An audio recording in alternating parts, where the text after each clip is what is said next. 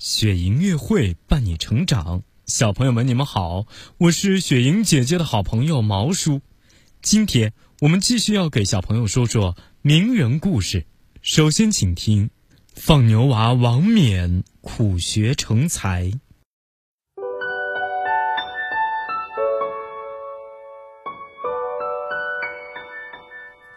云梦如歌，宝贝，你听。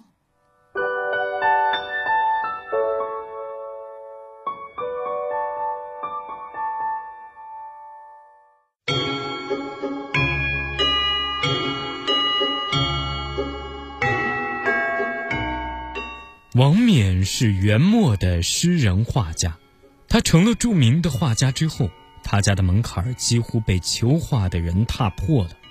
然而当初他并不是口含宝玉、手拿画笔降生的娇贵儿，而只是一户贫穷农家的孩子，所以只能甩起鞭子，当了一个放牛娃。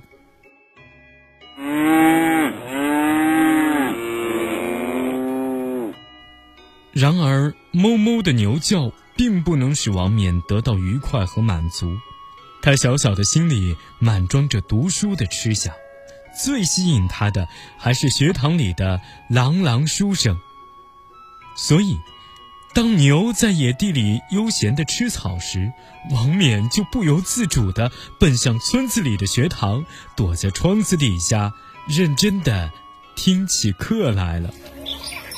妙有分二气，灵山开九华，两岸猿声啼不住，轻舟已。王冕听得如痴如醉，那些精妙的诗词文章，就仿佛一支支动听的歌曲从先生嘴里吐出，然后又深深地印在王冕的脑子里，直到暮色苍苍，王冕才咀嚼着满嘴的书香。匆匆忙忙地跑到野地里，把牛牵回家。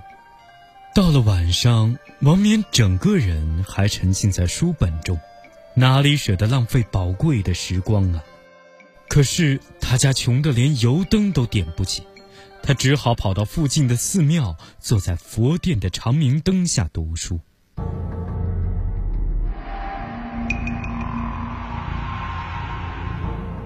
佛殿里的气氛阴冷肃穆，小小年纪的王冕却毫不在意。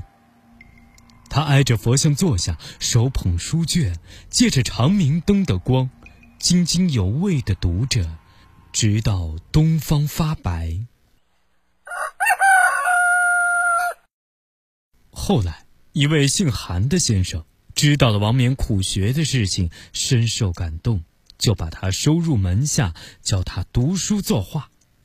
没过几年，王冕作诗和绘画的水平都上了一层楼，并且渐渐的形成了自己独特的风格，名声也随之鹊起了。亲爱的小朋友，王冕从放牛娃成长为名诗人、名画家，靠的就是那副痴迷与执着的精神。我们什么时候找准了值得自己痴迷的事业，就要执着地追求下去。无论遇到多少阻挠和困难，都不要停下脚步，坚持走下去，就一定能守得云开见月明。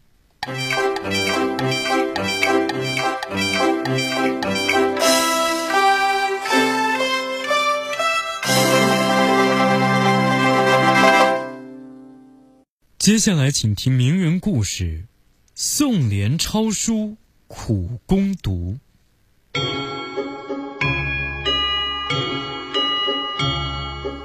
宋濂是元末明初的文学家，他出生在一个清贫的农户家里，而他却生就了一颗读书的热心。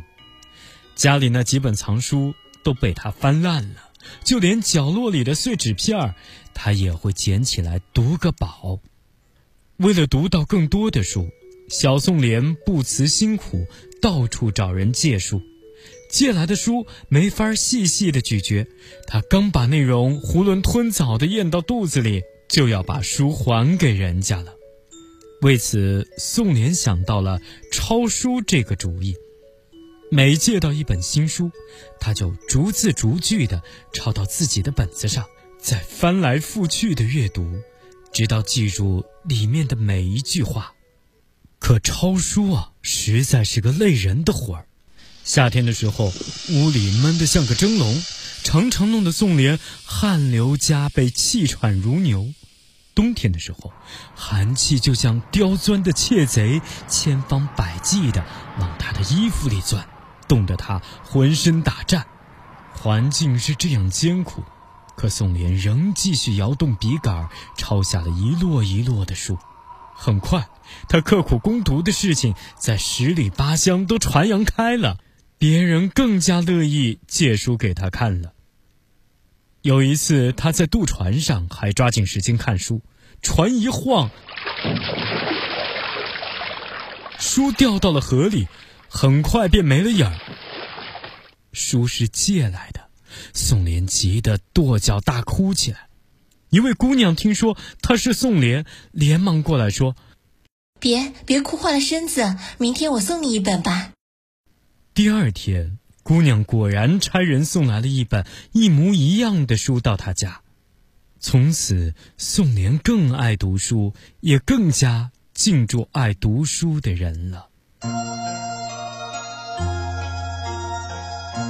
亲爱的小朋友，你喜欢读书吗？书籍里的世界比大海更宽广、更自由，也更富足。我们应当从孩提时代就去追逐它。把它里面神奇的思想和科学的真理都吸纳进自己的脑子里，让自己也像这些书的作者，成长为一个爱思考、能创造的人。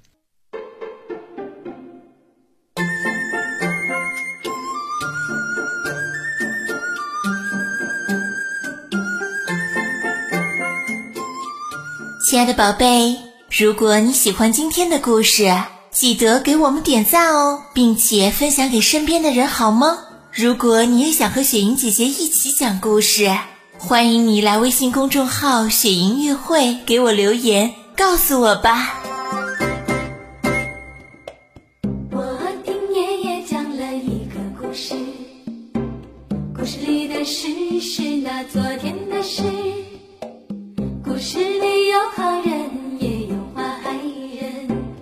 故事里有好事，也有坏事。